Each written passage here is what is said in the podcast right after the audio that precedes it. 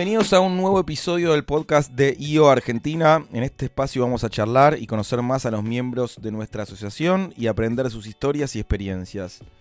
Mi nombre es Ezequiel Churba, el invitado de hoy es el señor Leandro Chenales, eh, otro de los invitados que tuve que perseguir para, para encontrarlo y para lograr que venga. Estuvo muy ocupado últimamente eh, ya nos va a contar, pero hizo un cambio de vida muy grande, tanto él como su socio que estuvo acá, Ignacio Carcavalo, Nacho. Eh, Lean es uno de los históricos también de IO, está siempre presente, siempre tirando para adelante, es una gran persona, eh, yo creo que es uno de los más inteligentes también del grupo y más capaces. Hizo un carrerón, nos va a contar sobre empresas internacionales, compraron la mayoría de las empresas de su rubro acá en Argentina, eh, tuvieron una experiencia en Brasil, viajaron por todo el mundo, hoy están haciendo un proyecto totalmente distinto, ecológico, que se está vendiendo en más de 50 países y que es apasionante. Así que si tienen una horita para acompañarnos, sería fantástico que escuchen la historia de Lean, que es mega inspiradora y súper interesante. Bienvenido, Lean. Gracias, ese. No sé si de lo más inteligente, por ahí lo más alto sí.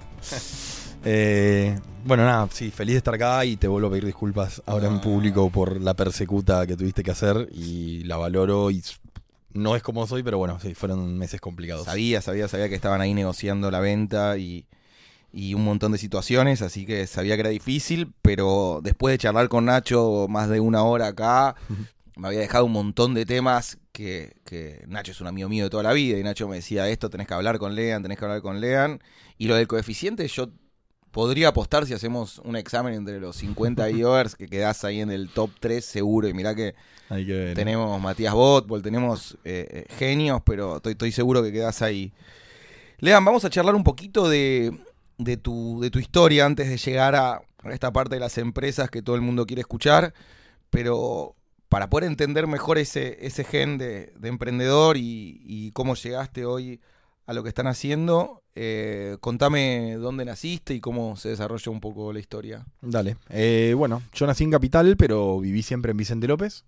Me hace acordar mucho, creo que al podcast de Andy Snitkowski, que creo que también creció en Vicente López y fue a Ort, si no me falla la memoria. Exacto. Y yo mm, casi, casi crecí en Vicente López y fui al San Andrés. Em, la verdad en términos del colegio, ahora si querés lo charlamos, pero súper feliz con todo San Andrés, eh, jardín, primaria, secundaria. En verdad fui a un jardín que se llama Montessori, que bueno, obviamente funciona con el método Montessori, eh, y justo el último año de jardín me pasaron a San Andrés porque ya la idea era que haga primaria y, secundaria ahí. ¿Cómo lo ves en perspectiva? ¿Te hubiese gustado seguir en Montessori o te, vino bien el cambio por tu personalidad? Mm, yo creo que todas las cosas que nos tocaron vivir, nos tocaron vivir. Eh, la verdad que en San Andrés siempre estuve muy cómodo. Tiene su demole como todos los colegios, tiene sus cosas como todos lados, pero sinceramente estoy muy agradecido del colegio que me tocó, me dio un montón de cosas, realmente pero, casi Pero bien tus padres igual en mandarte un Montessori, que hay, viste, tienen que ser especiales. Eh, yo soy muy apasionado por el tema Montessori, Waldorf y compañía. Eh, me parece que es una discusión increíblemente válida de, de qué estamos haciendo con los niños y cómo eligen su futuro. Y esas escuelas siento que tienen más sensibilidad para, para acompañar a los chicos en esos primeros 15, 20 años que son esenciales, que son los que definen el resto de tu vida, ¿no? Sí, estoy muy de acuerdo. Igual, como que el lado también que le valoro mucho a los viejos es que si ellos me mandaron ese jardín es porque ellos también lo tenían de alguna forma como valor, ¿no? Entonces, al ellos mandarme ahí, también lo que uno puede subtraer de eso es que en casa tenías algo de eso.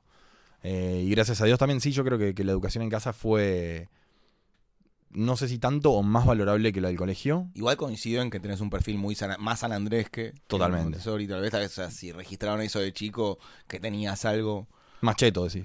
No, y más nerd y más inteligente. Como que el Montessori tiene algo mucho más hippie y más relajado. Sí, sin duda. Y más nerd a fondo. Sí, me banco. Entonces, eh, primaria y secundaria en San Andrés. Sí. Eh, y también otra cosa que por ahí está bueno recalcar es, yo soy menor de cuatro hermanos, mis hermanos me llevan cuatro, nueve y doce años. Em, entonces, bueno, nada, cobré bastante de chiquito. Eh, eran varones todos. Y también como que te diría que parte de mi formación fue sin duda de mis hermanos, ¿no? Como que no solo la parte de curtirte como persona, que obviamente siendo más chiquito tenés mucho de eso, sino también que me han enseñado muchas de las cosas y experiencias de ellos. Yo igual eh, envidiaba a mis amigos que tenían hermanos más grandes, en general fueron los que más rápido aprendían en la vida y tenían experiencia, porque tener hermanos más grandes a los 10, que tengan 15, 20, era un caudal de información enorme que tenías en tu casa. Nosotros teníamos. Total. Era muy raro que un pibe de 15 años te dé bola a los 10 que te quiera contar algo. Total. En cambio, mis amigos que tenían hermanos se cagaban a trompadas, eh, salían, leían, recibían un montón. Entonces, estaba, yo tengo hermanas mujeres más grandes, pero siempre quise tener hermanos más grandes y hermanos más chicos. Me faltó las dos partes. Bueno, a mí más chico me faltó, más grande estuve, pero también lo que me pasó es, mi hermano que me sigue a mí, que tiene cuatro más, es ingeniero informático. Si yo soy medio nerd, mi hermano es nerd y medio. Eh, es tremendo. Y lo que pasaba es que primero, cuatro años en la edad del colegio es un montón. Eh, digo, cuando tenés siete, tu hermano de once ya está medio lejos en términos de, de cultura y de, de actividades que uno hace, intereses y demás. Y lo otro es que al ser tan, tan, tan ingeniero informático, bueno, yo conecté con él desde el lado nerd que tengo, pero no tuve tanta avispada de eso. Lo que sí tuve con mis otros dos hermanos es mucho más eh, educación de calle, te diría. Sí. Eh, y estuvo buenísimo. estuvo Música, cultura, Sí. escuchar discos, salir. Sí, y aparte lo que también me dio tener tres hermanos, que también entre ellos son tan distintos, es que creo que hay algo muy de mi personalidad, que me gusta, tengo intereses muy, muy distintos. Eh, digo, tengo mi costado mega nerd, que me sé recitar la Guerra de las Galaxias, pero después me gustan casi todos los deportes, tengo como un poco de versatilidad, y entonces también aprendí mucho a conectar con cada uno de ellos basado en sus intereses, porque igual a mí me gustan, y eso me, me lo llevé realmente para toda la vida. Estoy de acuerdo y no me quiero adelantar ni spoilear, pero se nota cuando me contás a veces de Burning Man o hemos ido juntos a Fuego Austral. Entonces, son lugares donde un- una persona nerd de laboratorio no llega. Entonces, si, si vas y si participás y si puedes romper con preconceptos es porque claramente tenés un, un pie en cada mundo. Y contame de tus padres, ¿qué hacían? Bueno, mi viejo siempre fue vendedor. Digamos. Mi viejo estudió varias carreras y demás, pero si te tengo que describir a mi papá, vendedor. Eh, te vende un balde de arena en el desierto, el tipo. Yo lo he visto vender. eh, ahora cuando, cuando empecemos con la parte profesional eh, te lo comparto, pero realmente es, es impresionante. Yo, de los vendedores que he visto, por lo menos en acción, en vivo en directo, el mejor. Y mi vieja, profe de inglés siempre, también tiene ese costado docente y toda la bola, que también me vino muy bien en términos del inglés. Yo creo que tiene que haber ayudado. Por más que yo no tengo recuerdo claro de mi vieja hablándome en inglés en casa y toda esa bola, y realmente el San Andrés, en términos de inglés, es formidable, eh, sí me, me transmitió claramente cosas, mi mamá. ¿Sabes que esta semana estuve con el presidente de Horta Argentina? Jaraj y, y me preguntó, yo me recibí en Hort, 10 convención de honor, hice un carrerón, todo, y me dijo, ¿y qué, qué- qué no te gustó de la carrera? Le digo, el inglés. Le digo, yo veía que los chicos de Tarbuto, todas esas escuelas, rendían en la primaria el Fair Certificate, y nosotros terminamos Hort quinto año sin ningún examen. Mm. Loco, obliga a la gente a que termine, tienen que terminar quinto año una persona con un nivel de inglés altísimo. Sí. Tienes tantas horas para estudiar, tiene que ser esencial que tengan clases enteras de, en inglés. Bueno, Bueno. el San Andrés tiene exactamente eso. De hecho, a la mañana en primaria, en los recreos no podías hablar en castellano. Te hacían firmar. Eh, entonces era jugar en recreo en inglés. Y muchas de las materias que yo vi desde la primaria, incluso la secundaria, eran en inglés. Eh, por ejemplo, en el secundario yo hice matemática en inglés. Eso Cuando empecé la facu, tuve, tenía que traducirlo. Y así llegas más preparado si querés ir a estudiar afuera o lo que sea, llegás con esa práctica, no solo que sabés hablar Mm. inglés o escribir, sino que tenés la práctica de, de lo que es una materia. Lo mismo pasa, bueno, el liceo francés o el Sí. italiano, digo que se toman el, el idioma en serio. De acuerdo. Entonces, eh, por lo que entiendo, liceo, estabas en el, en, En San en el San Andrés y tenías, por un lado, un- una cultura de la computadora, del software, del hardware, te sentabas, estabas en foros, participabas un poco de... de- Y chusmeaba, eh, estamos hablando de los 90, ¿no? Con lo Sí. cual era más eh, difícil buscar la info, pero como tenía un hermano mega nerd, la tenía accesible y aprendía mucho de él, sí. Bien. Y del otro lado, el lado deportista, eh, musical y todas esas cosas de mis otros hermanos. Y cuando te recibís en San Andrés, eh, ¿tenías claro que tenías ganas de estudiar? eh, Desde chiquito. Bien. Desde chiquito yo decía que quería tener mi propia empresa.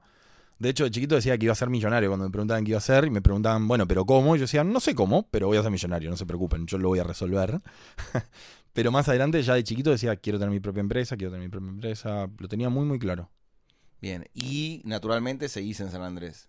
eh, seguí en San Andrés, no naturalmente. Yo quería ir a la UBA. Yo me egresé en 2001, que se cayó el país a pedazos. Y mi familia no estaba. Mi familia siempre tuvo una posición económica cómoda, pero era las prioridades eran salud y educación y después todo el resto. Entonces, todo lo que eran viajes a Europa, todas esas cosas no estaban en casa. Era salud y educación para los cuatro, que era una bocha. Em, y yo dije, no, la verdad que como está en la mano, por más que yo sea el cuarto y ya la carga sobre mis hijos estaba más alivianada, eh, yo quería ir a la UBA, pues excelente, porque aparte yo me reconocía un niño burbuja y quería un poco sacar la cabeza de ahí. Pero mis viejos me quemaron el bocho y mis hermanos también de que vaya a San Andrés. De hecho, ¿Ellos mis- habían ido a San Andrés? Sí, no, ninguno de ellos. Mis ok. hermanos fueron el más grande a la UP, el a la UB, perdón, el segundo a la UCA y el tercero a ITBA. Eh, Y también egresados de San Andrés. Los habían tres hecho. egresados del secundario de San Andrés, pero Sí. ninguno había hecho todo el primario como yo. Yo fui el único burbuja burbuja. Ok.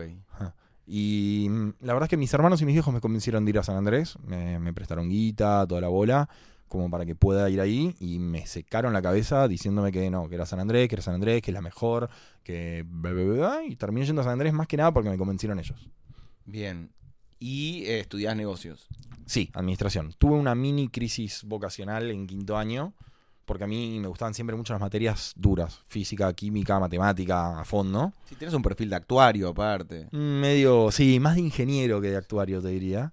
Eh, de hecho, tenía el curso de ingreso hecho, hecho en el ITBA para estudiar ingeniería mecánica. Y después me di cuenta que no es lo que quería, que me copaban las materias, pero que como profesión no es lo que quería hacer. Pero me costó. Empezás en San Andrés, eh, que si no me equivoco es donde conoces también a Nacho, ¿no? En la Facu, sí, lo conocí. la a Nacho. Facu ahí Sí, aparece, aparece Nacho como... Sí, Nacho, y la verdad que como mi grupo de amigos más cercano, más tipo foro, digamos, de los que uno tiene que- bien cercanos, son de ahí, son de la Facu. Bien. Pero paralelamente estudiás y empezás a trabajar. Bueno, yo em, como trabajo, en realidad si te tengo que contar la primera empresa la hice a los 7, 8 años, que irónicamente vendía pulseritas con un amigo en la playa. Ese Eh, chiste se va a enter- entender en, al Sí, en final un de la ratito lo van a agarrar, sí, los estoy obligando a, a quedarse a escuchar. Em, pero vendía pulseritas, al principio vendía collarcito que agarraba un caracol, viste, le hacía un agujero, imagínate, siete años, y se lo vendía a los amigos de mis viejos. Y después me di cuenta que si no era amigo de mi viejo no me compraba nadie. Entonces con la guita esa compramos mostacillas, empezamos a armarlo y terminamos empleando a mi hermano, que me llevaba cuatro años, y al hermano de mi mejor amigo de la infancia, eh, y a todos sus amigos que eran pendejitos, viste, ya estaban yendo a matiné, necesitaban guita y los teníamos como, bueno, trabajo infantil, solo que no sabíamos. Pero lo tenías organizado, o sea, tenías Sí, una sí. especie de Excel, sabías que le dabas a cada uno, cobrabas. Anotando, como- anotando era un cuadernito y en la playa íbamos a venderlos. Pe- Pensé que éramos dos pendejitos encima, mi amigo es negro, yo soy requete blanco. Eh, y éramos, viste, el blanquito y el negrito, íbamos a vender, vendíamos todo y llegábamos al departamento, agarrábamos lo que habían producido todos los chicos de, de los amigos de mi hermano que estaban, viste, negrando las mostacillas y nos íbamos a vender de nuevo. Les pagábamos un porcentaje y, y Está bien, tuvimos es empresa. emprender eso, ¿no? A fondo, bien sí. emprendedor. Sí, sí, sí, sí. Eh, bueno, y ahí en la Facu yo trabajaba como parte de beca. O sea, en San Andrés vos podés trabajar, te dan beca por un montón de cosas, pero hay una parte de la beca que es un 25% que te dicen, te dejamos trabajar en algún área de la facultad durante X horas, porque encima San Andrés tiene como esa bastante gran contra de que es full time. Entonces no podés laburar. Podés laburar dentro de la Facu. Y lo aproveché, la verdad, laburaba en computación, como buen nerd. Eh, me tocó ahí, de hecho, ni siquiera lo elegí, pero, pero estuvo bueno. Y ese fue como el primer trabajo ahí. También había hecho una pasantía en quinto año, pero pavaditas, ¿viste? Bien, y no dabas clases. ¿Nunca llegaste a dar clases? En San Andrés nunca di clase, no, no. Ni ayudante, ni tutorial, nada. De hecho, cuando yo entré a segundo año, más o menos por la mitad de segundo año, eh, mi familia estaba mejor económicamente y como no necesitaba más la beca eh, y se podía pagar, eh, directamente empezamos a pagar la facu full y le dejé ese lugar a otros alumnos que por ahí lo necesitaban más. Muy bien. Sí. Y seguís trabajando, pero no en relación de dependencia. Los horarios de San Andrés no te dejan tomar un trabajo ni part-time. Eh, ¿Dentro de San Andrés? Imposible. Digo, mientras haces la carrera. Imposible, no, era imposible. Yo lo que hacía era mucho, era, era medio un atorrante, ¿no? Desde el colegio ya yo me dedicaba, por ejemplo, a armar computadoras, que en ese momento no era tan común. Entonces agarraba amigos de mis viejos, gente conocida, medio boca en boca, compraba el gabinete, las partes, todo, se lo armaba, le instalaba el Windows, todo, la vendía ya armada con ese plus, ¿no? Eh, así me compré mi primera grabadora de CDs. Empecé a vender películas pirateadas cuando tuvimos Fiverr, te pagaba el Fiverr del yo de casa porque era cable modem, eh, era muy caro. Y empecé a vender CDs y después DVDs de películas truchas, obviamente, como para buscarme el manguito. Bajabas en torrent o algo así. Ni torrent, no había torrent en esa época, era... mm, Copias, ah, las copiabas del original, era una copia. Sí, o a veces no me las alquilaba en. Blockbuster y la ripeaba, la dejaba ripeando toda la noche y me la grababa y hacía varias copias, la dejaba cuando me iba a la facu, me iba a cualquier lado, dejaba copias grabando. Eh, y así como Los millennials mi no van a entender nada de lo que estamos hablando. No, que- que bueno, un DVD tienen que googlearlo a ver qué sí, carajo sí, es. todas, todas palabras. Pero bueno, de nuevo. eh, Todas mucha- changuitas durante la facu. Exacto. así. Mucha gente me pregunta eh, sobre el podcast, eh, cuál es la idea o cuál es el propósito. Y, y yo creo que la, una de las de lo más importante es esto, es descubrir cuál es el gen emprendedor. Y yo creo que el emprendedor siempre da un saltito al vacío. Lo que vos hacías en algún punto era ilegal, pero no estabas lastimando a nadie y estabas emprendiendo y estabas probando y estabas viendo lo que es eh, vender, cobrar, trabajar con gente, como contaste de los hermanos. eh. Nada, digo, eh, creo que lo que diferencia mucho a los emprendedores de, de los que trabajan toda su vida en relación de dependencia es animarse en algún momento. Sí. Y justo ayer hablaba con un amigo mío economista y me decía eso. En, en la economía siempre hay una parte que sale lastimada, ¿viste? Los, el empleado, el Estado, el- la demanda, la oferta, el- la empresa. Entonces, el arte de combinar todo eso y que funcione es lo que va a hacer que una empresa salga adelante. Sí. Pero el emprendedor tiene que dar ese salto y, y- y probar, darle para adelante, ¿no? Sí, sí, y también como que hablando tanto con emprendedores es como muy gracioso que todos tenemos ese hábito de estar buscando oportunidades, ¿no?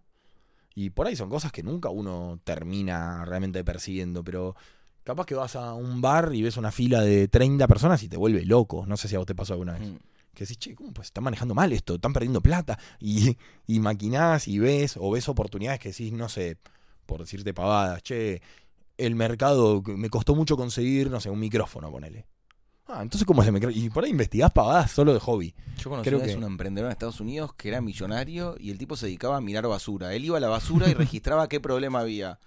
Por ejemplo, me ha contado un montón de casos, pero el más famoso con el que más había ganado plata era las ruedas de las sillas. Él iba y veía que había miles de sillas tiradas porque no había rueditas de, de las sillas de computador y qué sé yo. Sí. Entonces empezó a traer ruedas y de repente vendía containers enteros. Y cuando se le acababa esa idea, porque lo copiaba, lo que sea, iba y buscaba. Pero su técnica era ir a mirar la basura durante horas y darse cuenta qué podía hacer. Espectacular. Pero lo que digo es, hay que, ese salto que vas a dar al vacío tiene riesgos. Sin tiene duda. riesgos contra los inversores, tiene riesgos con tu familia, tiene riesgos con... Y bueno, hay que tomarlos y animarse. Sin duda. Seguime contando entonces eh, esa etapa San Andrés, eh, estudiando, Sí. aprend- em, aprendiendo y emprendiendo eh, chiquito y haciéndote este círculo de confianza con Nacho y, y otros amigos. Tal cual. Em, bueno, yo en San Andrés terminé, me fui a hacer el Work and Travel a Colorado.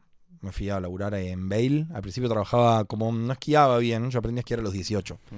Pero me volví loco cuando me subí a los esquíes, dije, esto es lo mío. y me fui a Vail sin saber esquiar también, con dos, tres temporadas encima. Esquí no snowboard. Esquí. Sí. Sí. Y rapidito me metí a trabajar al principio en la cocina de la escuelita de esquí, porque sabía que al toque iba a agarrar la mano y iba a querer ser instructor, era como el gran sueño a pesar de que no sabía. Y al toque me metí en la escuelita de esquí de niños, como yo tenía muchos sobrinitos ya en ese momento, yo fui tío a los 17, eh, hoy tengo nueve sobrinos. Eh, y ya sabía manejar a los pendejos y todo, dije, ¿cómo es la forma de puedo terminar siendo instructor? Y dije, "Bueno, manejando pendejos sos más niñera que instructor por ahí. Eh, entonces me metí en la escuelita de esquí de niños, al principio en la cocina, como para después ir construyendo y, y terminar siendo instructor. Y me salió bien.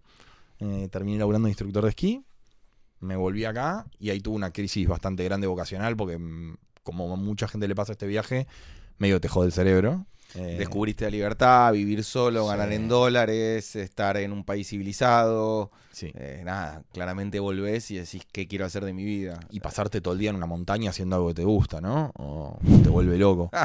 Eh, mi anécdota siempre para, para ilustrar esto es, yo como instructor de esquí llegué a laburar 17 días corridos sin frenar. Y decía, si yo hago lo que hago hoy mismo, ¿eh? 17 días corridos sin frenar, ¿me la aguanto? Son dos semanas y media. ¿Me la aguanto sin quejarme, feliz? Porque yo estaba feliz. Creo que lo llegaron a hacer con Nacho igual, ¿no? Sí, no, bueno, llegó a ser mucho más, pero no sé si lo hacía con tanta sonrisa. Era como, uh, que en vole lo tengo que hacer, lo hago, aprieto los dientes, le doy para adelante a full. Pero ahí era placentero, realmente placentero, porque no se sentía como trabajo, estás esquiando. Eh, y aparte los nenes son manipulables, ¿viste? Entonces, Sí, sí, sé que La la vida de montaña, hay algo que admiro la, la vida de montaña y de mar, que hay mucha gente que trabaja cinco o seis meses al año. Mis amigos, por ejemplo, de Ibiza, que tengo un gran grupo de amigos, o por mi marca tengo muchos clientes en el sur, en Bariloche, en Ushuaia, Las Leñas, y son gente que mucha es feliz laburando seis meses y seis meses dedicados a leer, a dormir, a viajar, a hacer lo que quieren y no tienen una culpa. Generan en seis meses lo que necesitan para vivir los otros seis y después vuelven y así. tal cual. Pero claramente, sos un- una persona muy afortunada si encuentra la manera de vivir de algo que te apasiona, te gusta y el cuerpo, la mente te acompañan. Genial. Inicialmente ese era lo que me tiraba a decir, yo llegué ahí y dije, me voy a vivir dando vueltas por el mundo, enseñando a esquiar con la temporada, que no sé qué. Primero, imagínate la cara de mi viejo cuando te dije, viste, no es que sobraba la guita, Sí, sí. de haber dicho 15 años de San Andrés más 4 de facultad, para que este se me haga un hippie y vaya a esquiar por el mundo, se debe haber querido matar. Eh, hemos tenido charlas fuertes.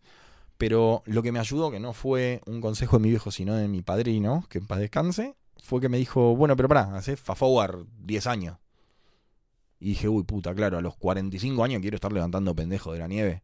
Es como una instantánea felicidad el- esto de los 17 días, pero yo me di cuenta que no es de lo que quería vivir a largo plazo. Pero como creo que siendo un emprendedor serial como sos vos, a los dos meses de estar ahí se te hubiese ocurrido un proyecto y hubieses empezado. O sea, no creo que, que tu vida pueda ser constantemente servicio y levantar chicos de la nieve. Digo, Correcto. uno puede llegar de esa manera. ¿Cuántos emprendedores conocemos nosotros que viven en San Francisco, en Miami, en París, que llegaron con una mano atrás y una adelante y fueron formándose? Digo que muchas veces el comienzo es ese y después eh, es sorprenderse. Estoy de acuerdo. En ese momento lo, no lo vi tan así.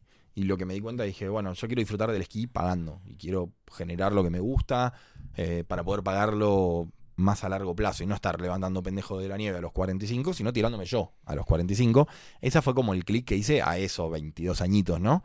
Hoy te puedo decir, sí, la verdad es que podía haber hecho mil cosas en base a eso. De hecho, estando en Bale, fundamos, nosotros le decíamos en chiste, la Sudaca Ski porque y dábamos también al principio marcado por la ilegalidad de mi carrera dábamos clases clandestinas eh, a gente de habla hispana. Entonces habíamos hablado con todos los otros argentinos y sudaca que estábamos trabajando ahí y teníamos canales de venta en los alquileres de botas y todo eso que le hablaban a la gente cuando se probaba las botas y le decían che ya tienen clase no.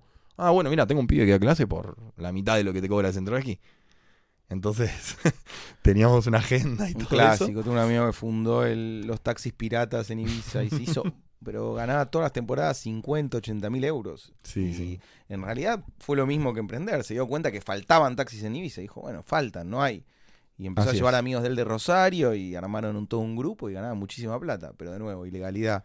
sí Eh, ¿Y cómo pasás entonces de, de esta crisis post-bail a empezar a trabajar? ¿Saliste a, buscar, a repartir currículum? ¿Qué pasó? Sí, la realidad es que me volví a acordar medio de cuál era el plan inicial de carrera, ¿no? Que era tener mi propia empresa, que es lo que siempre había querido y todo el mar en coche. Em, pero también, como te digo, viste, siempre me di cuenta mucho de que yo era un niño burbuja. Y necesitaba curtirme, necesitaba experiencia, necesitaba saber cómo funciona una empresa. Entonces dije, bueno, voy a buscar trabajo en una empresa de primera línea para aprender procesos, para ver cómo lo hacen los que saben y todo. Y después me largo. Así fue como me metí en entrevista para todo. Primero dije, quiero meterme en entrevista de todo, dedicarme a aprender a entrevistar, a ser entrevistado y todo. Me metí en cosas que ni me interesaban, como para, bueno, ejercitarlo. Y te la hago corta, terminé empezando a laburar en Coca-Cola. Antes que me cuente Coca-Cola, pregunta, ¿con un título de, de administración del San Andrés, elegís el trabajo? ¿Es, es así de fácil? O sea, ¿te presentás y, y entras en casi cualquiera o es un, es un esfuerzo? Te puedo decir que te abre la puerta, no que lo elegís. Bien. Te abre la puerta de casi cualquier proceso de entrevistas sin chistar. Bien. Después sos vos. Pero No. sí te puedo decir que los conocimientos que te da San Andrés también te ayudan mucho. Hay ¿no? muchos IOers y mucha gente nos escucha que tiene hijos en, en edad de elegir y como hablábamos, es una inversión y un esfuerzo mandar a, a un hijo a una escuela como el San Andrés. Pero yo a veces hago las matemáticas y digo, si, si después vas a conseguir un trabajo y recuperarla y multiplicarla, digo, vale la pena Mm. ese, ese esfuerzo para que tu hijo tenga el networking y conozca a la gente y se rodee. Hoy vemos nosotros en IO la cantidad de chicos de ITBA, de Ditela o de San Andrés que se conocieron y que siguen siendo amigos y hacen negocio. Bueno, no, no solo estás pagando una educación, sino que estás pagando mucho más. Entonces, Sí, más aún siendo emprendedor, te diría. No, no conozco las otras tanto como perfilan, pero San Andrés en particular creo que tiene un perfil muy emprendedor eh, en su la currícula, en los alumnos que van. Digo, eh, mismo en San Andrés yo tuve un proyecto de hacer una fábrica, una fábrica, una empresa de bolsos de snowboard, porque tenía un amigo que le gustaba el snowboard y, cuando quiso comprar un bolso también vimos salió un huevo y dijimos, ¿por no los producimos acá? Es una boludez. Es, es como que el, el ámbito en el que estás siempre está pensando en emprender. Y eso está bueno para ejercitarlo. No, no, a mí el San Andrés siempre es sinónimo también de, de gente correcta, como me pasó con la mayoría de, de egresados, tienen como una ética bastante prolija, es raro cruzarse con alguien en San Andrés que te genere un, un- un lío. Sí, Siempre da la sensación de que tienen, salen con un, con un mismo matiz de, de gente. Y entonces llegás a Coca-Cola y ¿en qué puesto entras? Yo entré en Jóvenes Profesionales, era como el programa de Coca-Cola de- para contratar pendejo, básicamente. eh, que estuvo buenísimo. eh, un Es el poco la- mismo de Nacho, que Nacho, Na- Nacho, Nacho estuvo en Quilmes, claro. el mismo programa. Claro, bueno, básicamente era algo así, cada empresa lo manejaba a su modo. Eh, en el caso de Coca-Cola, hay empresas que te rotan por absolutamente todas las áreas. En el caso de Coca-Cola era como por áreas específicas según tus aptitudes, como para formarte un poco, que entiendas el funcionamiento de la empresa y tal. Eh, a mí me tocaron dos áreas. Me tocó primero marketing barra investigación de mercado y después me tocó planeamiento estratégico. Eh, no sé si me tocó o me eligieron, es una buena pregunta. Pero bueno, eh, estuve ahí en planeamiento estratégico, que me gustó un montón. Pero la verdad es que en Coca-Cola estuve solo nueve meses. Em, el programa de jóvenes profesionales eran de dos años. Y después medio como que ya te decían, bueno, este es tu plan de carrera, ¿no? Va para este lado, va para aquel lado. Em, y en el caso de Coca-Cola, me pareció una empresa tremenda para laburar. Aprendí un montón. Yo siempre fui muy curioso. Hablaba con gente de todas las áreas, porque yo sabía igual también que estaba ahí para aprender. Y no para aprender mi puesto, sino para aprender cómo funciona una empresa, porque el día de mañana quería la mía. Y me empecé a hablar con todo el mundo, con todos los otros jóvenes profesionales, con los gerentes. Hablé con todo el mundo para entender cómo funcaba la cosa. Pero dentro tuyo sabías que no ibas a tener una vida eh, trabajando en relación de dependencia, corporativo y todo eso. Sabías Siempre que ibas a, a hacer tu propio proyecto. Sí, uno tiene a veces, o bueno, por lo menos yo tengo como. Miro ciertas personas y digo, yo quiero ser como él en este aspecto, yo quiero ser como ella en tal otro, ¿no? Y es como que uno toma cositas de cada persona para admirar, ¿no? Profesionalmente nunca admiré nada de ninguno de los seniors de Coca-Cola, digamos, ¿no? De los jefes, el jefe de mi jefe. No es que nunca admiré, nunca, vamos a decir, anhelé lo que ellos tenían. Eh, los admiré, sí, porque eran gente muy talentosa, me corrijo, pero no era yo quiero el trabajo de este, yo quiero vivir la vida de aquel, o quiero profesionalmente emular lo que hace tal. No, nunca. Nunca. Lo tenía muy claro que no quería eso. Bien, entonces terminan esos nueve Coca-Cola. No termina, en verdad. A los nueve meses me pasa que mi hermano Pablo, mi hermano Pablo es el segundo en orden de mayor a menor, es el que me lleva nueve años.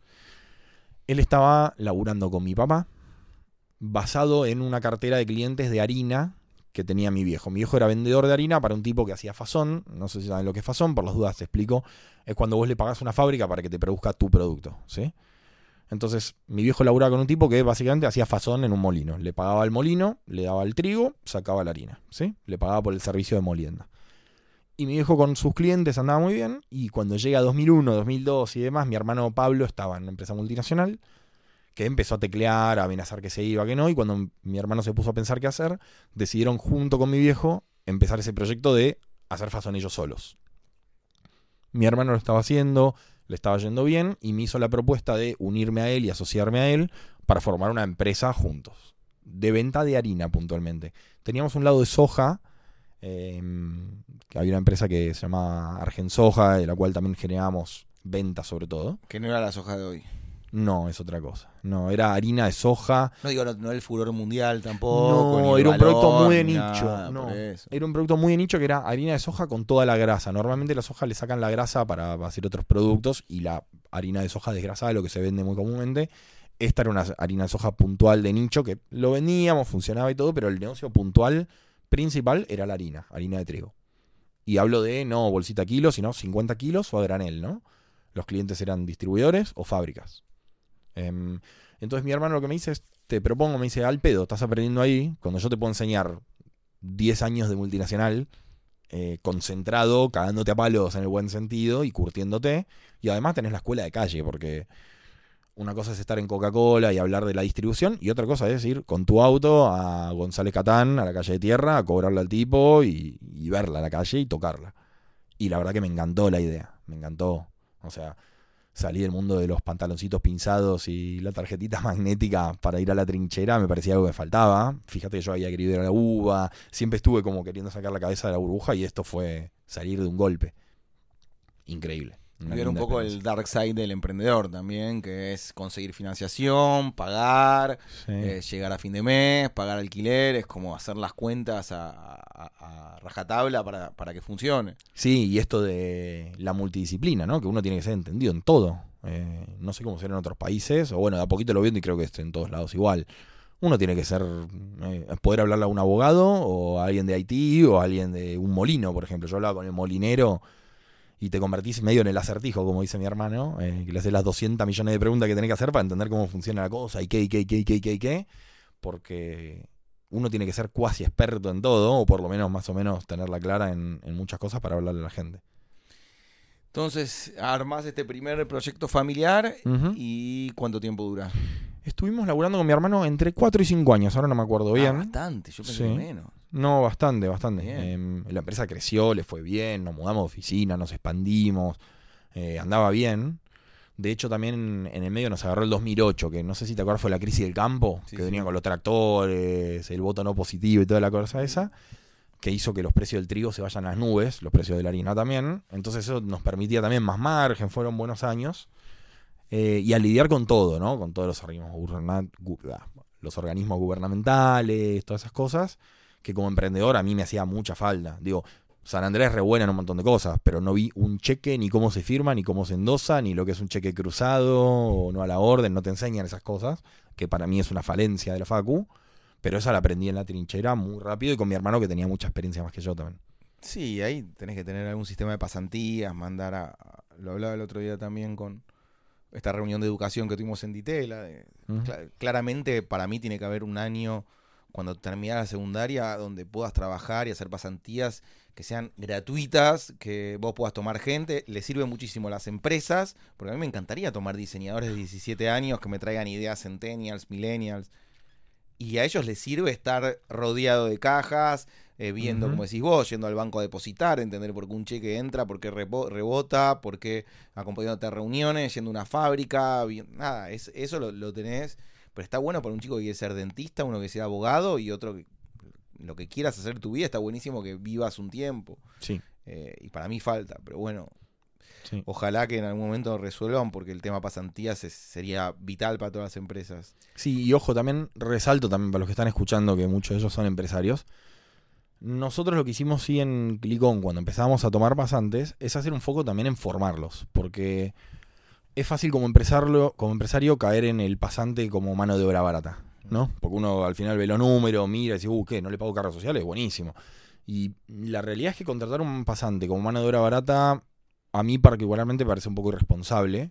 Creo que hay que usar realmente el win-win, ¿no? Como- Pero es carísimo, aparte prepa- prepararlo, darle un lugar, darle un know-how. Si no, o sea, si no crees que esa persona sirve para tu empresa también en el futuro, mejor pasalo para la, para la próxima empresa. ¿no? Sí. No, no, no- no le hagas perder ni su tiempo. Pero a mí, yo soy egoísta, lo que menos quiero perder es mi tiempo. O sea, Estoy si de tomo a acuerdo. alguien, ojalá que esté conmigo toda su vida. Mm, Estoy de acuerdo con eso, pero también lo que hicimos nosotros, por lo menos en Glicón más adelante, es armar como un paquetito de formación, Como un paquetito de ingreso donde te, te explico todo lo que hacen las áreas, todo, y después es un tema más cultural, te diría, que no te demanda tanto tiempo a vos directamente, sino que vos liderás con el ejemplo. Eh, pero sí es marcarles cuando uno lidera con ejemplo por qué hizo las cosas que hizo y todo. Es un tiempo extra, pero creo también es nuestra responsabilidad. Entonces, eh, seguís trabajando un poco con el tema de la harina. A Nacho lo curtías con un poco los, los eh, egresados que se juntaban. Y, Sí, Nacho está en mi grupo de amigos más por eso, íntimos. por eso no se es que juntaban poco- y sí. charlaban y hablaban, pero todavía ni, ni pensaban en emprender o empezar algo juntos. Para nada. Eh, llegó 2000, más o menos 9, 10. Mm. eh, y lo que me empezó a pasar a mí es que con mi hermano nos empezamos a matar un poco. Por todas las cosas obvias de una empresa familiar, por todas las cosas obvias que uno se puede imaginar de trabajar con tu hermano que te lleva nueve años, te enseñó todo lo que sabes, Y tu padre. tu padre, pero mi padre no fue un problema Mm. eh, en la relación. De hecho, mi padre conciliaba, em, pero sí se empezó a hacer difícil laburar juntos. Yo se las di difícil a él también, no es que, no es, que es un tema de él. Eh, y empezamos a chocar, chocar, chocar, chocar, chocar. Y más o menos por ahí, por 2010, yo lo que decidí es hacer un paso al costado y emprendí el proyecto de comprarle la fábrica de galletitas a un cliente de la empresa. Que era un viejo que no tenía hijos que la quieran seguir. Era una fábrica modesta, ¿no? No te imagines un gran, una gran capacidad instalada. Pero dije, bueno, agarro la fabriquita, la hago crecer, se la pago en plazo, como que empecé a armar todo el plan. Y más o menos ahí por 2010 es que Nacho empieza con el tema de Clicón, que lo llaman para empezar el proyecto y todo. Eh, y él me, me dijo de unirme. Hago un paréntesis, el que Sí. quiera saber un poco más sobre esa etapa, escucha el podcast de Nacho y que él cuenta cómo fue que descubrió el inversor, el inversor viajó acá y toda esa parte que está en el otro podcast. Totalmente, sí, súper interesante también eh, esa parte. Muy divertida la anécdota. Sí. Eh, y bueno, y Nacho me dice, venite a Clicons, fumate con nosotros, bueno, etcétera. A lo que yo le respondí, no, yo estoy en otro juego más, eh, todavía más de dueño, ¿no? Porque Clicón te, era, la propuesta era un porcentaje, pero bueno, es otra cosa, ¿no? No tenés el mando de la empresa, no tenés, bueno, todo lo que nosotros buscamos al emprender. Sí, aparte vos venías de, de vender eh, producto y esto en algún momento era mucho más servicio y era más software, no era tan eh, compro a uno y vendo a dos. Sí, pero sin embargo, ¿sabes qué? A mí nunca me afectó eso. Como yo dije, "Mira, no me importa mucho la industria. Yo tenía un profe de la Facu que decía, el tipo es consultor, ¿no? Y decía que empezaba, por ejemplo, en la industria petrolera, ¿no? Lo llamaban para preguntarle algo y le decían, ¿cuántos años tenés de industria petrolera? Y el tipo decía, le digo siempre que tengo siete años de experiencia asesorando petroleros porque si tengo que explicarle por qué esa pregunta es irrelevante, es muy largo. Entonces prefiero decirle que tengo siete años. De acuerdo, pero digo, muchos IORs que vienen a mi empresa ven las cajas y se fascinan, empiezan a tocar el stock, eh, Ajá, ¿viste? La- la- entiendo. los containers, como que les parece rarísimo que alguien tenga material que se pueda tocar. Sí, yo Te pasé digo- de treparme a un silo y golpearlo con- a ver cuánto a, tiene. a vender un cupón que lo imprimías en tu casa. Sí, hacer todo digital, Exacto. sí, sí, labura con millennials también, pues yo pasé de, de hablar con los empleados de la planta de molinería, que era, se te amotinaban, te decían te freno los camiones, viste, o de que me negocien el precio de la harina con un chumbo arriba de la mesa Ah, en que el conurbano. se termina a las 12 y se toma asado y se juega al ping-pong. Sí, a que un millennial, viste, si no le pediste por favor, se te ponga a llorar. Sí. Pero, mm, pero nunca fue un problema eso, porque era un tema de manejar una empresa, no importa si la empresa es de servicio o de producto, después uno se ayorna. Eh, no, me, no me molestaba, no me asustaba, ni mucho menos. Eh, y lo que terminó pasando justamente fue, al principio le dije que no a Nacho, y después, avanzando los meses, el proceso de compra de esta fábrica se cayó, porque el tipo tenía empleados en negro que no me había contado, eh, tenía un montón de cosas muy peligrosas. Y como yo me estaba llevando tan mal con mi hermano, decidí irme de la empresa que tenía con mi hermano, decirle, mira, quédatelo todo vos, no me interesa nada, a ganar menos y como empleado con un porcentaje chico en Clicón, simplemente para dejar de chocar con mi hermano, porque digo, ya me iba a afectar la relación personal, ¿no? Mm. Eh, así que es, creo que fue en julio 2011, casi un año, cerca de un año después de que había lanzado Clicón, que me uní al equipo de Clicón.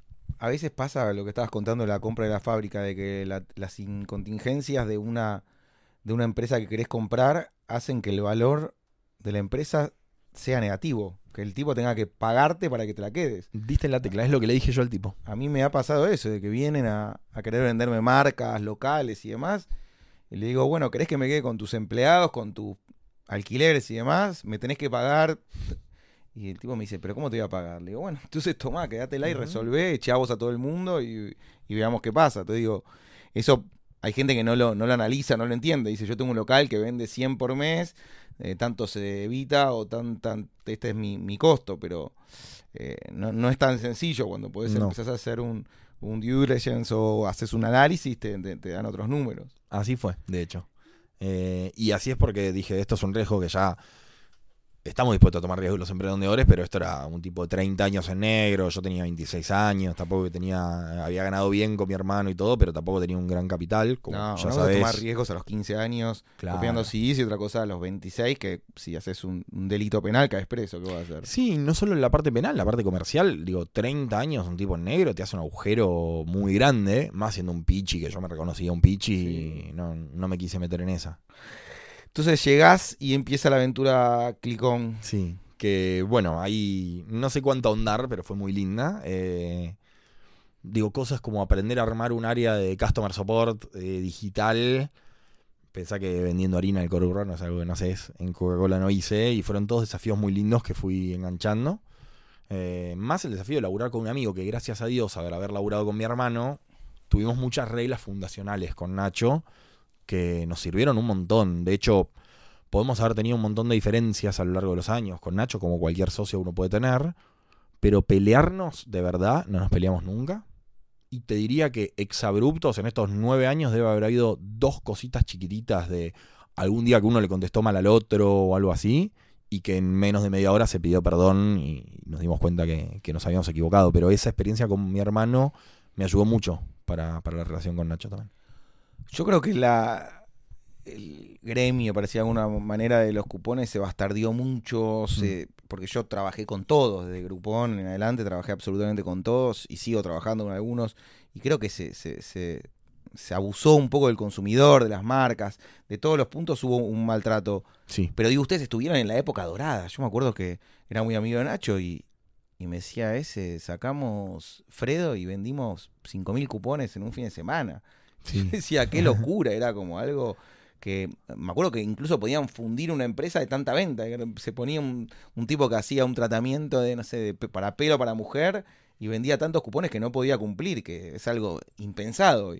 tal cual, sí, era, era muy raro, muy loco también porque el modelo de los cupones fue como uno de esos modelos que le metió quinta fondo al e-commerce, sobre todo en Argentina, y el que empujó a mucha gente a meter la tarjeta de crédito en una página de internet, a jugársela y comprar online sin estar bien seguro lo que hay del otro lado, más servicios, porque un producto, digo, bueno, comprate un celular Motorola, no sé qué, bueno, ya sabes de qué estás hablando, pero una cena es más errático. Y también tocó lidiar con los comerciantes argentinos, que esto era un tema. Era un tema, porque algunos no calculaban bien lo que podían abastecer, o querían sacarle más y entonces daban un servicio peor, porque bueno, como lo estoy vendiendo menos más barato, eh, entonces le pongo menos queso a la pizza, ¿viste? tocó lidiar con eso. Pero sí, estuvimos en el auge y fue una locura, una locura muy linda.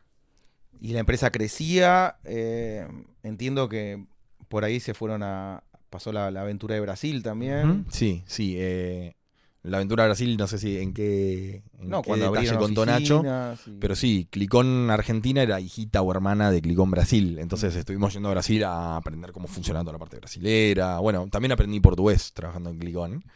eh, porque sobre todo el área de Haití estaba en Brasil. Y como yo me encargaba de todo lo que era comunicación con ellos, aprendí a hablar y a escribir en portugués simplemente para comunicarme con ellos y que me den bola. Bueno, genial. Aprender un idioma eh, siempre es importante y, y- y abre puertas. Y más Brasil, que es el país más importante de, de, por lo menos Sudamérica. Totalmente. Entonces es importantísimo. El otro día tuvimos la charla con, con Restaurando, que nos contaron toda la, la aventura de los chicos de cómo vendieron. Y una de las cosas, ellos dicen que uno de los mayores aciertos fue cuando empezaron su empresa a ir a abrir las, las oficinas en, en Brasil. Y decirle a los inversores que ellos eran de Brasil más que de Argentina. y que eso les dio primero 500 mil dólares, después 3 millones y después creo que 15 millones de inversión, que fue gracias a todo ese recorrido, pero sobre todo por basarse en Brasil.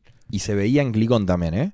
Porque donde nosotros vendíamos 10, Brasil estaba siempre entre 5 y 10 veces más grande que nosotros en dólares. Bien, y a ustedes les, les pasa algo que no, no es tan común, que es eh, empezar a, a comprar y a acaparar toda la competencia. Sí, sí, eso fue... en un lapso de unos años se quedan con los 3, 4, menos grupón, creo que se quedan con todas las competencias, con el de la Nación, con... Sí, sí, nos quedamos con Agrupate, que era de la Nación, pero antes con Cupónica, que, que también fue el mismo año. Graciosamente fue seis meses de diferencia, compramos Cupónica y Agrupate. Em, Me acuerdo de diría- estresados que estaban ustedes dos en Uf. esa época porque tenían que unir los equipos, echar gente, tomar gente, capacitar. Me acuerdo a fin de año ustedes hacían como unos una semana de planificación que eran intensísimas que Nacho se agotaba de trabajar porque eran equipos, ¿cuánta gente laburaba? Dicen, "Ps, Y sí". llegamos a, en diciembre de 2015, que es cuando habíamos comprado las dos empresas, la fiesta de fin de año, me acuerdo por el número, por la fiesta para calcular, éramos como 136 en ese momento. Sí, me acuerdo que era Ah. agobiante el, el- el laburo y, y sobre todo eso, construir y aprender, ¿no? Algo que, que- que- que estaba haciéndose en el momento, no es que tenían lo de harina, sino que era algo Sí. que mutaba todos los días. Sí, y además estábamos manejando tres culturas distintas que de hecho medio que la gente estaba ya acostumbrada a odiar al rival. Entonces de repente era la gente que hace dos días te odiaba, ahora trabaja con vos. Eh, y eso fue un súper desafío. En retrospectiva, ¿fue un acierto o un error comprar tantas empresas? de- ¿Volverías a hacerlo? ¿Te parece que es correcto o no hace falta comprar tanta competencia? No, creo que fue un acierto. Lo podíamos haber hecho mejor. La decisión estratégica de comprar fue un acierto. Yo creo que la ejecución podría haber mejorado mucho por obvias razones que esto que vos decías vos, ¿no? Que no teníamos experiencia, había muchas cosas que no sabíamos y no tuvimos el o el tiempo o la calma o el temple de averiguarlo bien. Pero también es cierto que las oportunidades se dieron cuando se dieron y tenían un cronómetro ambas. Em, creo que fue un acierto y además aprendimos una cantidad. Todo ese esfuerzo que hicimos y toda esa locura se tradujo en aprendizaje.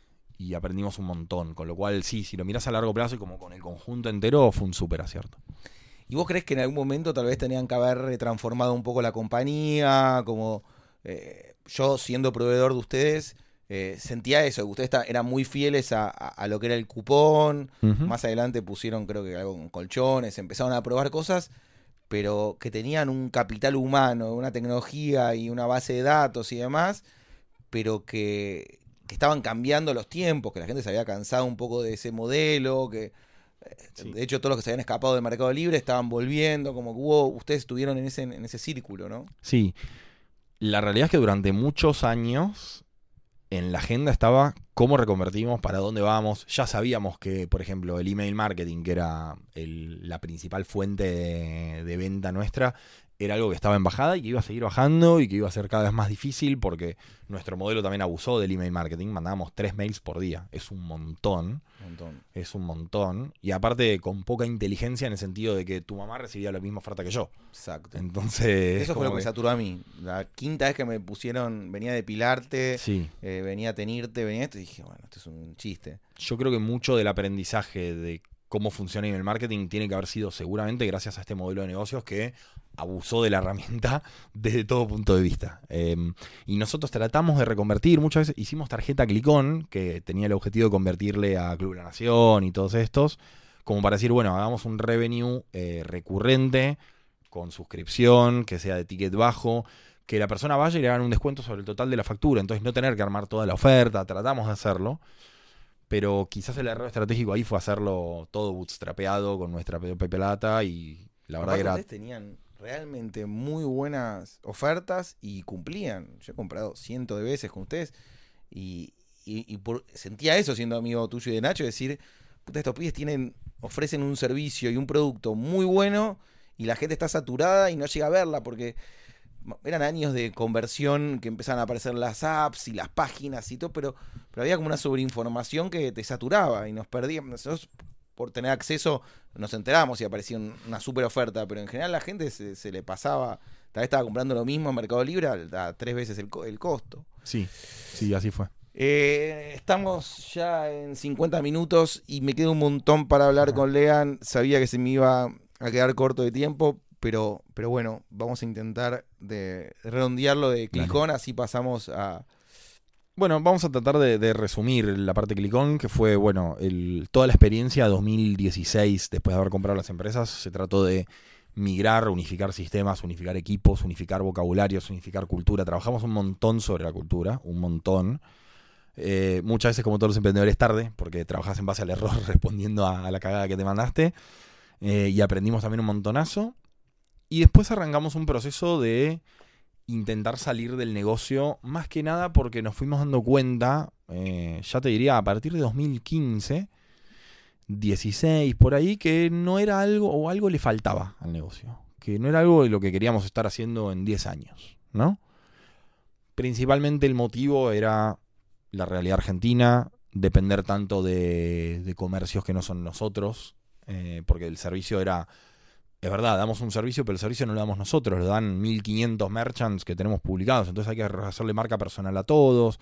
Desde el lado de negocio tenía sus bemoles, y desde el lado también, ahora ya más, si se quiere, espiritual o, o de cada uno, le faltaba algo, nosotros queríamos con Nacho que veníamos hablando mucho, que era un tema de un impacto social, un impacto positivo, una externalidad positiva. Yo afuera sentía que se hacían más mala sangre de lo necesario, como que mis amigos emprendedores, que hoy están en IO, pero que tengo en todos lados, decía, estos pibes están haciendo un montón de mala sangre y, de, y, y tiene una empresa hermosa, divina, llena de gente genial trabajando, pero, pero a ustedes les genera un sacrificio que no lo veía en otras empresas. Decía, qué raro. Sí, fue todo un desafío. Fue, es como que. La parían. Donde la, donde la estabilizamos y funcionaba sola y podíamos empezar a tener tiempo, nos metimos a comprar competidores. Mm. Eh, y es como que siempre nos metíamos en una nueva. Obviamente los culpables somos nosotros, si se quiere. Pero, pero la hemos pasado mal también por nosotros quizás querer morder más grande de lo que nos daba la boca. Y en un momento me acuerdo hicieron como un sistema donde eh, les dieron acción a los, a los, gerentes y ustedes se independizaron un poco más de la empresa y empezaron Ajá. a armar nuevos negocios, que me pareció muy interesante como estrategia, que en Argentina cuesta mucho hacer e esa movida, de darle confianza y acciones a, a, empleados y poner la cabeza en otros proyectos. Ustedes lo hicieron, tuvieron los huevos y lo hicieron. Sí, sí. En realidad estuvo sobre todo, si tengo que ser honesto, como de vino en un efecto dominó a partir de que a mí en abril del año pasado me deja mi novia. Nosotros estábamos de novios hace cinco años y medio, habíamos convivido, estaba todo como parecía bien. Y ella medio que me corta repentinamente, va, vinimos con problemitas pero cortos, pero fue como todo muy rápido, se precipitó. Y ahí yo como que empecé a recalcular muy fuerte y me acuerdo, Nacho estaba de vacaciones, volvió y le dije, tenemos que hablar. Literal, no lo dejé estar un día. Y charlamos directamente sobre el tema y le dije, mira, la realidad es que hasta acá quise llegar yo. Eh, tuvimos mucho tiempo con querer hacer algo nuevo, pensar ideas nuevas. Y así fue. Eh, eso devino en que yo le diga, mira Nacho, o sea, yo me quiero ir de la empresa. Las opciones terminan siendo o venderla, o cerrarla, o delegarla. No había otra. Eh, porque yo lo que le dije a Nacho es, mira, yo no quiero, tampoco te quiero obligar a vos que te quedes. Entonces, si vos no querés, está todo bien. Son las opciones venderla, cerrarla o delegarla. Y Nacho al principio quiso quedarse y después reflexionó y dijo, no, es verdad, yo tampoco quería esto. Entonces como que decidimos tomar el salto. Fue una decisión bastante rápida. Veníamos preparando a los gerentes ya hace un rato, pero la decisión fue por eso y muy rápida. Primero se decidió lo de los gerentes, más adelante decidieron venderla y, y, terminar un poco con ese con esa historia. Así es, así es. Y mientras, entiendo que mientras hacían eh, esta venta, Nacho estaba haciendo eh, en Berkeley el curso de IO y empezó como a, pensar de manera más global y desarrollaron juntos esta nueva empresa que se llama Tribotion. -huh. Sí, sí, sí. En realidad, mm, ya desde antes de eso, nosotros teníamos como, habíamos hecho un Google Doc entre los dos, donde poníamos, bueno, qué cosas queremos de nuestro próximo negocio. Ya sabíamos que íbamos a hacer otro. Y empezamos a tirar ideas y hacíamos brainstorming y a ver qué idea tirábamos si bajo esa vara funcionaba. Eh, y probamos un montón de cosas, hablamos un montón de cosas, eh, y eso de vino, ¿no? Eh, no eran los colchones, no era la tarjeta, no era la agencia de viajes que habíamos abierto en un momento, intentamos otras cosas, pero bueno, al final del camino estuvo Tribotion, que es como eh, el hijito nuevo que, tanto nos apasiona. Me da la sensación de que Tribotion, los dos pusieron el conocimiento de 30 años de, de trabajo y de repente tienen un proyecto mucho más puro, más internacional, que tiene que ver en alguna parte con producto, que tiene que ver con algo social, que tiene que ver con moda, que tiene mucho de lo que ustedes generaron en, en, su carrera, pero más limpio, dependiendo menos de, como decís vos, de, de, de mil proveedores que les, les incumplían o lo que sea. Y hay un tema ahí que, no me quiero extender demasiado, pero que está bueno hablar porque ya lo hemos charlado nosotros y es apasionante, que es el tema de la ecología y del medio ambiente que te preocupa a vos particularmente, ¿no? Sí, totalmente. Digo, desde, cuando yo era chiquito le apagaba los cigarrillos a la gente y los tiraba en la calle y los tiraba a la vereda, en el tacho, digo. Eh, desde ahí que es el tema ecológico para mí es súper importante. Nacho también está alineado con eso, gracias a Dios, y, y nos mueve, ¿no? Nos dan ganas de hacerlo. Aclaremos que Tribotion lo que hace es por cada pulsera que vos comprás, planta un árbol en uno de los países que elijas, que puede ser Asia, Europa, América, donde sea, ¿no? Sí, hay muchos lugares que requieren reforestación. Algunas plantan dos, la mínima planta dos árboles y la máxima, bueno, hay gente que hasta compra microbosques de 200 árboles. Eh, Yo creo que ahora cuando fue el Amazonas fue un cachetazo de nuevo para, para, para valorar. De repente necesitas algo así para darte cuenta de la importancia de los árboles, ¿no? Tristemente sí. Nuestro esfuerzo es que no haga falta el cachetazo y estar gastando mucho porcentaje de nuestro tiempo y dinero en sobre todo concientizar. Los árboles que plantamos es una parte re importante, obviamente, porque queremos reforestar. Ya llevamos más de 12.000 árboles plantados en este tiempito, con lo cual estamos súper contentos y orgullosos. Pero la concientización es algo que, que también nos mueve mucho, que es tener este tema presente en tu Instagram, en tu Facebook, en tu lo que sea, ¿no? En tu mail, como que ir metiendo este tema en lo cotidiano y no tanto necesitar que se prenda fuego el mundo para que nos avivemos. No solo los 12.000, que para mí es un número eh, increíble para empezar un proyecto, sino eh, que sea de, de, no sé si son 50 países diferentes. Sí, sí. Entonces, eso te muestra de que hay 50 culturas que entienden la importancia. Entonces, la manera de poder escalar eso es, es gigante. Sí, y también es esperanzador porque te conecta con, con clientes que les importa esto, ¿no? Entonces, como que la relación con los clientes también es mucho más limpia, como vos decías. Sí, de que, que están entendiendo y que te acompañan y confían en vos. Eh, a mí la primera vez que me cayó un poco la ficha de, de, de la mezcla de cultura con negocio y la pulsera es lo de Neil, Neil Armstrong, ¿te Sí. acordás que eh, él tenía una fundación para ayudar a, a la investigación sobre el cáncer y, y era canchero tener su pulsera y ayudabas. Y después, mucho más adelante, llegó en mi rubro, por ejemplo, las Toms, que son unas alpargatas que compras una y dona una, eh, marcas de lentes, mar- to- to- todo tipo de empresa que, Sí. que use ese marketing a favor y gana mucha plata y por otro momento ayudan de verdad. Entonces, Sí. pero, pero el primero que escuché que se relaciona con ustedes fue el de Armstrong. Estoy de acuerdo, sí, sí, fue el primero también que yo me acuerdo. Y estas empresas también, Patagonia, son todas empresas que, que por lo menos yo admiro muchísimo, Nacho también, y que, que tenemos, ¿no? Como un faro de, de iluminación y de inspiración en ellos. Bien, entonces ahora están en una etapa de eh, crear a su ritmo. Nachito se fue a vivir eh, por el mundo, es un ciudadano del mundo. Eh, se fue con la, con la mujer por ahí y están disfrutando un poco la libertad después de años de, de sacrificio y todo lo que fue la aventura de Clicón. Están un poco más relajados, trabajando y armando esta propuesta con una estructura bastante liviana, para decirlo de una Correcto, manera, ¿no? sí. Todo digital también, como cosas que siempre quisimos, eh, llevadas a la práctica. En la época de Clicoma, cuando ustedes pagaban fortunas de oficinas y de empleados y de impuestos, y ahora están generando una, una empresa más parecida al- a la filosofía de Juan Martitegui, ¿no? 100%. De hecho, Juan, si hay gente que inspira, Juan es. No importa qué haga, Juan inspira. Le habla 10 minutos y. Si el que pueda escuchar el, el podcast de Juan o mirar las charlas de él que tiene, habla mucho de eso, de cómo se pueden crear empresas de 100, 200, 500 empleados sin ni siquiera tener una oficina Sin y duda. tomar gente de todo el mundo. Sin duda. Contame por último, Lean, eh, tu llegada. Bueno, mm, ¿no nos faltó algo? ¿Algo más que quieras No, no, agregar? creo que estamos. ¿Estamos eh, bien? Pasemos cosa. entonces a IO. ¿Cómo llegás? ¿Quién te invita? ¿En qué año? Eh, IO, de hecho, me invita Nacho. eh, me invitó cuando lanzó. Que eran IO seis gatos locos. Sí, seis gatos locos que hicieron un evento en un hotel, no me acuerdo bien ahora cuál, etcétera. Faena. En Faena, sí, Sí. puede ser. Eh, y la idea era como que ayude a empujarlo. Yo en ese momento estaba no pasado, requete contra pasado trabajo. Como decías, ¿no? Pasando la peor de lo que le debería pasar. Y dije, bueno, la verdad que Yo me daba la impresión de que era una de esas organizaciones más del estilo donde el emprendedor va a venderse y donde hay mucho caretaje, donde se trata mucho más sobre el negocio que sobre el emprendedor. Y muy rápidamente me di cuenta que no, que no era así. Entonces al principio por ahí, yo siempre fui muy escéptico al principio con casi todo. Y ese escepticismo, bueno, me tuvo un poco al margen de ese comienzo de los seis gatos locos.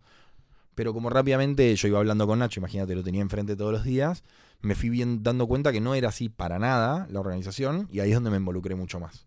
Em, de hecho, bueno, también ayudé a lanzar un foro. eh, ¿Entraste como moderador? entré como mode- yo entré al- a mi foro que de hecho sigue siendo el de hoy. Y como moderador entré al foro donde hoy están Lean Cesac, Franco Silvetti, Tefa, Pablo y Potente. Miriam.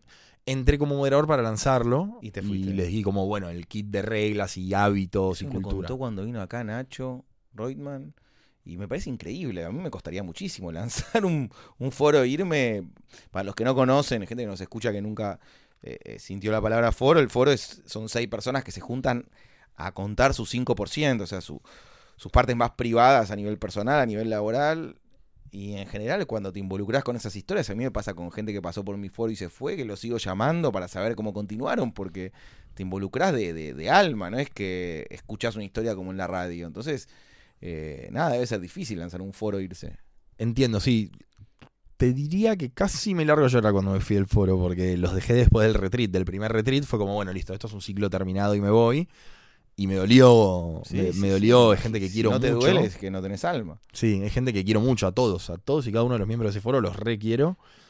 Pero también está muy bueno porque conecté con ellos de otro lado. Entonces ahora lo veo en un evento cualquiera de ellos y. Ahora, ese foro que armaste es un foro de oro. Ah, sea, Y me parece es un.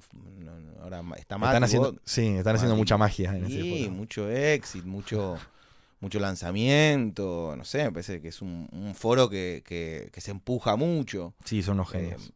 yo ayer hablaba con un amigo mío del foro anterior y, y él sabe todo lo que crecí, todo lo que me ayudó.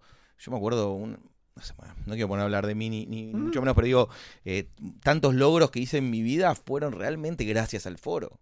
Foro me- Sí. me- a mí me empujó, me empujó y me empujó, porque te da vergüenza ir a poner la cara una vez por mes y decir que sos un pelotudo. Llega un momento que decís, loco, o me pongo las pilas y hago algo en mi vida o no vengo más, porque acá estos pibes están creciendo y están laburando y tienen desafíos y se toman las cosas en serio. Sí, sí, te eleva la vara. eh, Mucho. Entonces, tener, imagínate estar en un foro con Mati, Bot, Boleán, Cesac, Mir, Estefano, el que armaste vos. sí.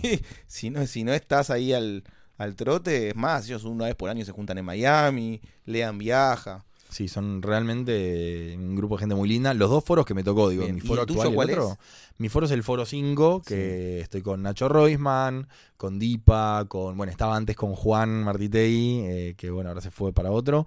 Eh, bueno, estoy con Diego Rivera, con Diego Noriega, Elga cambió. estaba también. Estaba Elga, que también se fue. Bueno, eh, y, y nada, la verdad también, mi foro es gente Me demasiado encanta. linda, demasiado Sí, sí, linda. sí, me encanta y hay veces que te veo como el otro día en el evento charlando con Nacho Reutemann y parecen hermanos, no Sí. parecen amigos, los ves charlando y parecen, te juro, los vi el otro día afuera en el día del póker y decía, "Pu, esto- estos pibes pa- como si se- serían hermanos de toda la vida. Yo lo siento así, a Nacho. Sí, de sí, hecho, ahora nos vamos al retreat en Jujuy.